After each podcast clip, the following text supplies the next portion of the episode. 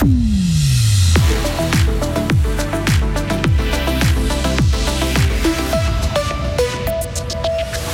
Olympique a eu de la peine au démarrage. Heureusement pour eux, leur adversaire du soir s'appelait Lugano et non pas Massagno. La technologie pour inciter au vote ou pour créer un système opaque. En tout cas, Fribourg croit au vote électronique en attendant le feu vert de la Confédération. Conciliation, accord et soulagement pour Philippe Demière, mais ces 10 000 francs oubliés pourraient avoir des conséquences. Le temps va être en partie ensoleillé avec 18 degrés, météo pluvieuse demain et pour une bonne partie du week-end. Jeudi 23 mars 2023.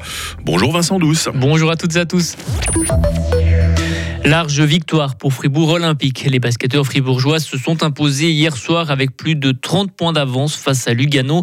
Score final 101 à 71. À domicile, les fribourgeois ont raté leur entame de match. Lugano a mené 9 à 0 au début de la rencontre.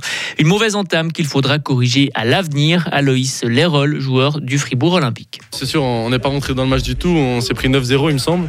Donc il y a eu temps mort et puis bon, il, nous a un peu remis les idées en place. Donc euh, après, on a réussi à enfin, mettre en place notre jeu et mettre le rythme. Et c'est venu tout de suite. Il ne faut pas faire pareil contre Massagno parce que ça ne pardonne pas contre eux. Donc euh, il faut tout de suite être là et, et pas perdre euh, dès le début. Et au classement, Fribourg Olympique conserve sa deuxième place. Erguera Chevry n'est plus qu'à une victoire de la promotion en Liga de Unihockey. Hier soir, à domicile, les Saint-Ginoises ont remporté l'acte 3 face à Rumlang-Regensdorf 3 à 2. Les Fribourgeoises auront une première possibilité d'obtenir leur ticket samedi dans le canton de Zurich.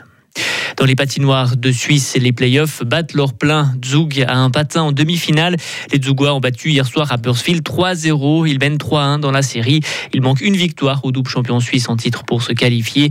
Et Zurich se trouve aussi dans une position très favorable. Les Zurichois ont battu Davos 3-2 après prolongation.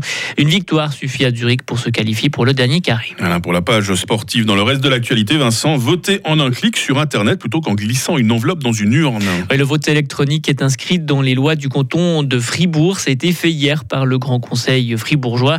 Mais tout n'a pas été simple. Un député voulait supprimer l'article en question, même s'il ne sert pour le moment qu'à clarifier l'utilisation du vote électronique le jour où ce système sera mis en place.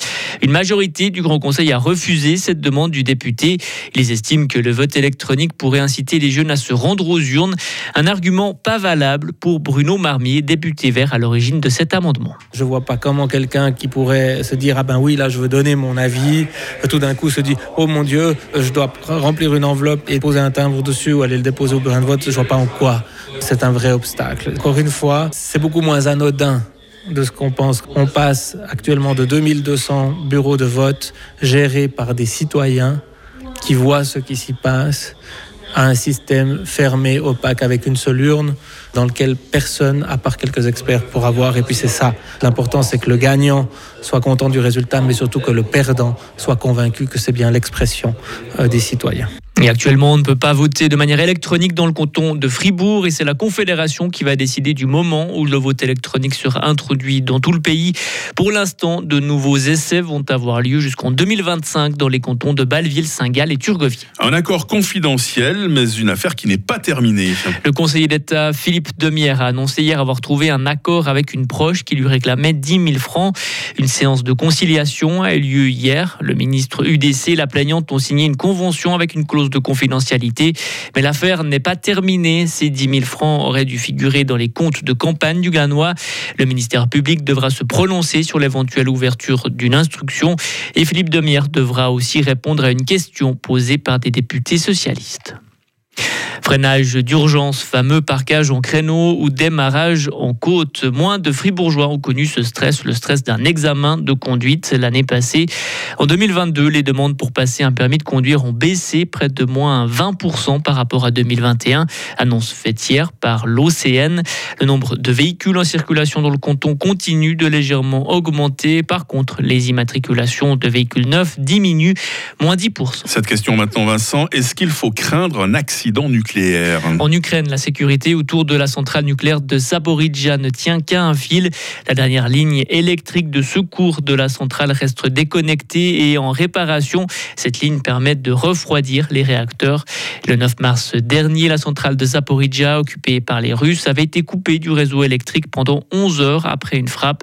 Des générateurs diesel avaient pris le relais. Et puis éteindre les lumières pour le climat.